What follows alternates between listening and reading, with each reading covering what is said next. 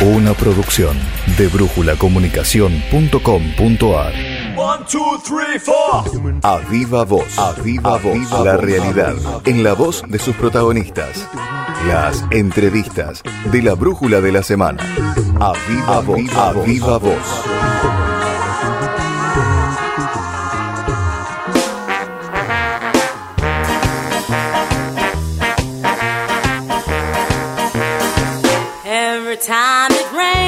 El 20 de junio charlamos con el historiador misionero Pablo Camogli sobre la figura de Belgrano, sus ideas económicas y su proyecto político de país. Camogli dijo, entre otras cosas, la historia liberal lo vació de contenido porque Manuel Belgrano no solo tenía un proyecto de desarrollo para el país que nacía, sino que entendía que había que romper con las viejas estructuras e incorporar a los sectores marginados por la sociedad colonial. Sí, realmente las ideas de Belgrano son, impresionantes cuando uno las revisa, las repasa, eh, porque bueno, Belgrano fue, fue quizás uno de, los, uno de los personajes más brillantes en términos intelectuales que hubo en la época, y por la formación que tuvo, porque él tuvo la oportunidad de ir a estudiar Europa, eh, estuvo justo en Europa cuando, cuando irrumpió, la, se, produjo la Revolución Francesa, digamos, y irrumpen las ideas modernas, liberales, y surgen toda una serie de teorías en todos los ámbitos de la vida, política, económica, social. Eh, Belgrano se, hace se transforma en un estudioso, sobre todo de lo que es la ciencia de la economía política.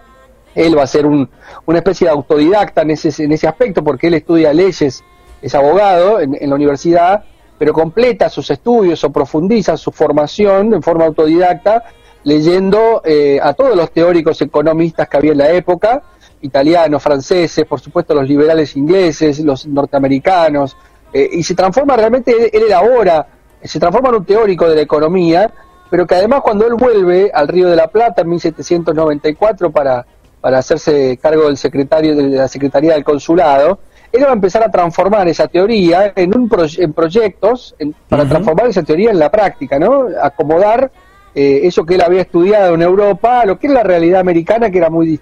muy diferente.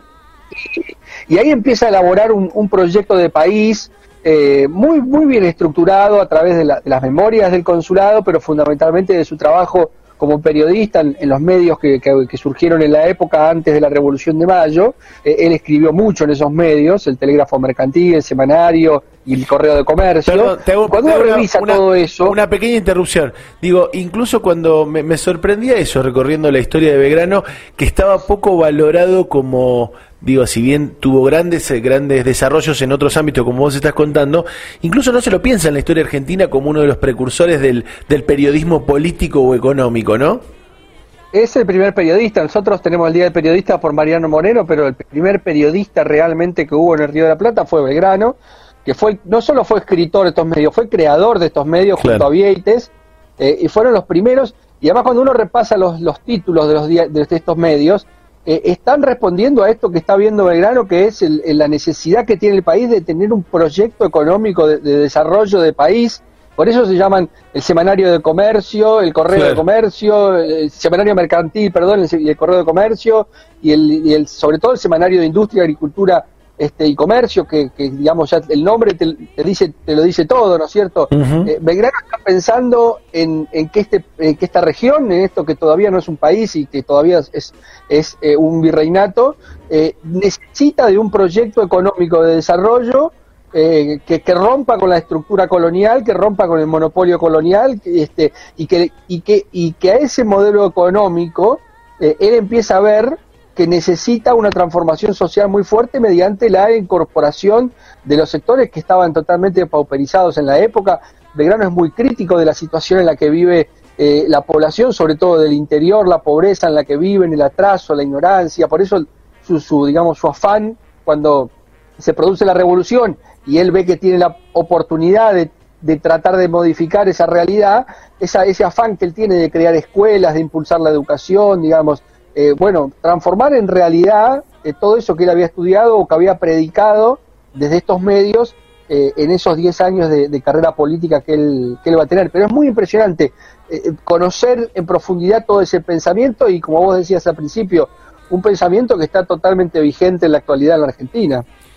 Tal cual, nosotros leíamos al comienzo del programa, en el editorial del programa, algunas concepciones sobre, por ejemplo, eh, la necesidad de no quedar como un país simplemente exportador de materias primas, la discusión sobre los monopolios comerciales, la discusión sobre el comercio exterior. Digo, uno podría tranquilamente ponerlo hoy entre los argumentos necesarios para discutir, eh, si querés, el, la intervención estatal en el comercio exterior de granos. Digo, no, no ha perdido absolutamente nada de vigencia.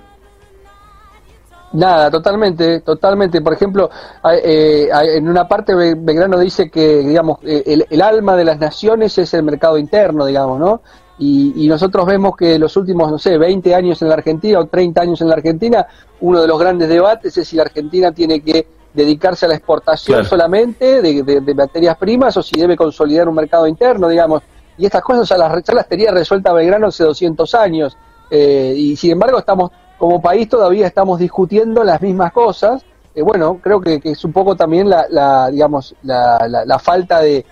cumplimiento de aquel programa de Belgrano, que lamentablemente él no lo pudo realizar, no lo vio plasmado, y, es un programa político que la Argentina nunca realmente completó ni implementó del todo, eh, sino que bueno sigue ahí este, como un horizonte posible al que tenemos que avanzar en algún momento,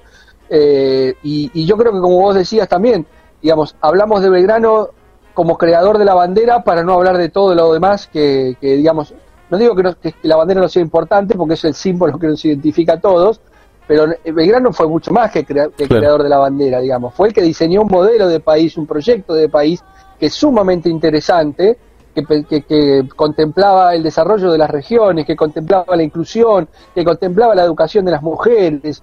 que contemplaba los, las primeras legislaciones en derecho laboral, que contemplaba el ambientalismo, las primeras legislaciones ecológicas de la Argentina las hizo Belgrano, digamos, era un tipo que estaba pensando la, la incorporación, la incorporación de los pueblos originarios, ¿no? La incorporación de los pueblos originarios. Yo, vivo en Misiones, acá en Misiones, bueno, él redactó el reglamento para los 30 pueblos de, de, los de guaraníes y realmente es un reglamento que, que tenía la igualdad, la libertad, esas banderas tradicionales, pero además,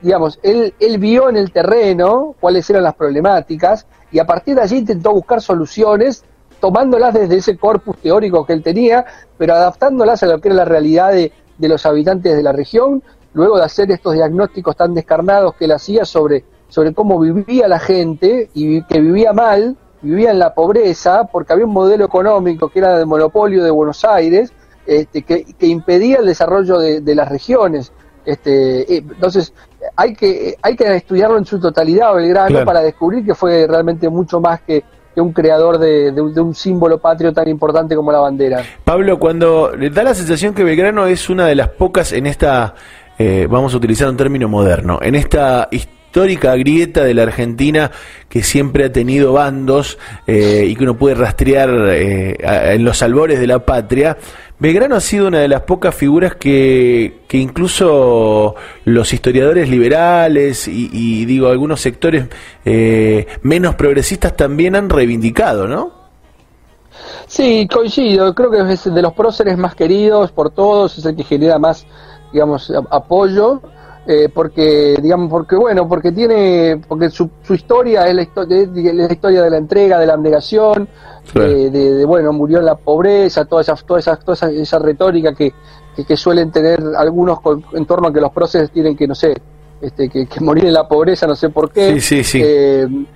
pero, pero sí, es cierto eso, es como que Belgrano no tiene grietas, pero también ahí hubo un trabajo de historiografía liberal, digamos, mitrista, de, de justamente vaciar de contenido un poco Belgrano, este, porque si no de la otra manera aparecerían las grietas. un Belgrano indefenso, el que, el que levantan es un Belgrano indefenso, ¿no? O inofensivo, más que, inofensivo más que indefenso, Exacto, sí, ese Belgrano inofensivo, el que es un general más o menos, o es un mal general, pero como es buen tipo, entonces se lo perdona, eh, ¿viste? Y en realidad, bueno, su gran mérito fue justamente ser el creador de la bandera y ese es el recuerdo que tenemos, que tenemos de él. Es una operación que, similar a la que hicieron con San Martín en su momento, lo que pasa es que San Martín fue una figura quizás con, con, una historia mucho más, más, más fuerte en el sentido de, de, decisiones políticas más, con, más contestatarias o más, más complicadas de, de diluir y, entonces no fue tan fácil evitar quitarle borrarle las grietas no eh, con Belgrano se hizo un poco más fácil y, y, además hay otra cuestión que yo creo que es importante sobre todo visto desde el interior a estos personajes que es que a diferencia de la mayoría de los personajes de, la época, Belgrano, que si bien era miembro de la élite dirigente de Buenos Aires, fue un tipo que pasó más tiempo en el interior que en Buenos Aires. Ah, Entonces él tiene un vínculo con las provincias, él estuvo por misiones en Corrientes, en Entre Ríos, en Santa Fe, en todo el norte, digamos, algo en Cuyo, él estuvo en todas las provincias argentinas. Entonces él tiene un vínculo directo con las provincias que hace que nos genere simpatía a nosotros, porque yo obviamente voy a querer más a un tipo que estuvo por misiones y que pensó soluciones para esta provincia que en alguien que estuvo que desde Buenos Aires pretendía gobernar el territorio, digamos, es una cosa medio lógica. Entonces, Belgrano tiene ciertas particularidades que hacen que desde toda la Argentina lo podamos ver con simpatía, con una simpatía que obviamente por los por los unitarios no va, por lo menos yo no tengo eh, o, que no tendríamos y, que en cambio Belgrano no tiene esa, esa característica, ¿no? Él estuvo más tiempo en el interior con la gente, con el pueblo, sufriendo con el pueblo porque sus ejércitos padecían de todo y él, él padecía esas dificultades junto a sus tropas. Entonces es un tipo que genera mucha más simpatía. Pero también, como, como vos decías, todos los sectores lo pueden reivindicar porque no sé si todos los sectores conocen el pensamiento económico de, de Belgrano. Me parece que no es así. Eh, por último, Pablo, digo, cuando uno piensa en el proyecto Trunco, porque evidentemente si hoy estamos discutiendo lo mismo que planteaba Manuel Belgrano hace 200 años, eh, digo, podemos hablar de un proyecto Trunco, digo, ¿cómo, cómo se enlaza ese proyecto que no avanzó con el final de Belgrano eh, en la pobreza? Digo, ¿cómo, ¿cómo termina esa historia? Bueno, yo creo que un poco Belgrano es la imagen de, de, la revolución, ¿no? Yo, bueno, en mis libros siempre he trabajado sobre esa idea de, digamos, de, de la, la, revolución, sobre todo mi libro sobre la asamblea del año 13, lo trabajé mucho esta idea, que es que la revolución tiene un origen, tiene un origen y tiene un inicio muy convocante, con un programa de, transformación social muy profundo, con un programa de transformación económica muy profundo, este, con una idea de país muy profunda que está gestado justamente en las, en las cabezas de, Belgrano, de Moreno, de Castelli, de San Martín, el propio Artigas, que tiene un proyecto distinto, pero que también tiene una misma mirada, y que en realidad ese proceso político, ese proceso revolucionario, cada vez va quedando más en manos de una élite dirigente en Buenos Aires, que es una élite que privilegia sus propios intereses y no los intereses colectivos, y que lamentablemente la revolución termina siendo apropiada por este sector eh, y que es un sector que transforma la revolución en eh, su propio programa, que es el comercio con Inglaterra, básicamente, y la libertad de prensa, pero en realidad la libertad de prensa para ellos, eh, y poco más, no hay mucho más de aquel viejo programa de Mayo, de la transformación social, de incluir a los pueblos originarios, de la libertad de los esclavos, de educar a las mujeres, bueno, todo esto que hablábamos de, Belgrano. Y me parece que la, figura de Belgrano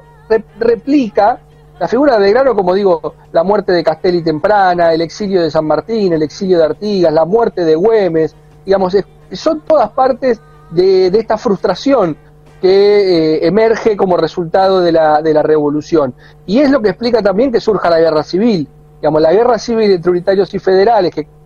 que sintetiza un poco lo que fue el conflicto interno en, la Argentina en el siglo XIX, es la consecuencia de la falta de transformaciones reales de la revolución. Cuando los sectores populares que se lanzaron a la lucha revolucionaria se dan cuenta que la revolución quedó en manos de unos tipos que lo único que hicieron fue cambiar y que cambiaron de patrón nomás, nada más, salen a pelear la guerra civil contra Buenos Aires, porque ahora el nuevo, el nuevo monarca es Buenos Aires, dejó de ser el rey y pasó a ser Buenos Aires. Entonces, hay ahí una frustración muy grande con la revolución, que es la que explica bueno, las décadas de guerra que vamos a tener después en la Argentina, y que explica, creo yo, también todos los conflictos que tuvimos a lo largo de la historia argentina, que es esta falta de un, de un proyecto de país más o menos consensuado por todos, que se pueda desarrollar en el tiempo, que es lo que nunca tuvimos. Una producción de brújulacomunicación.com.ar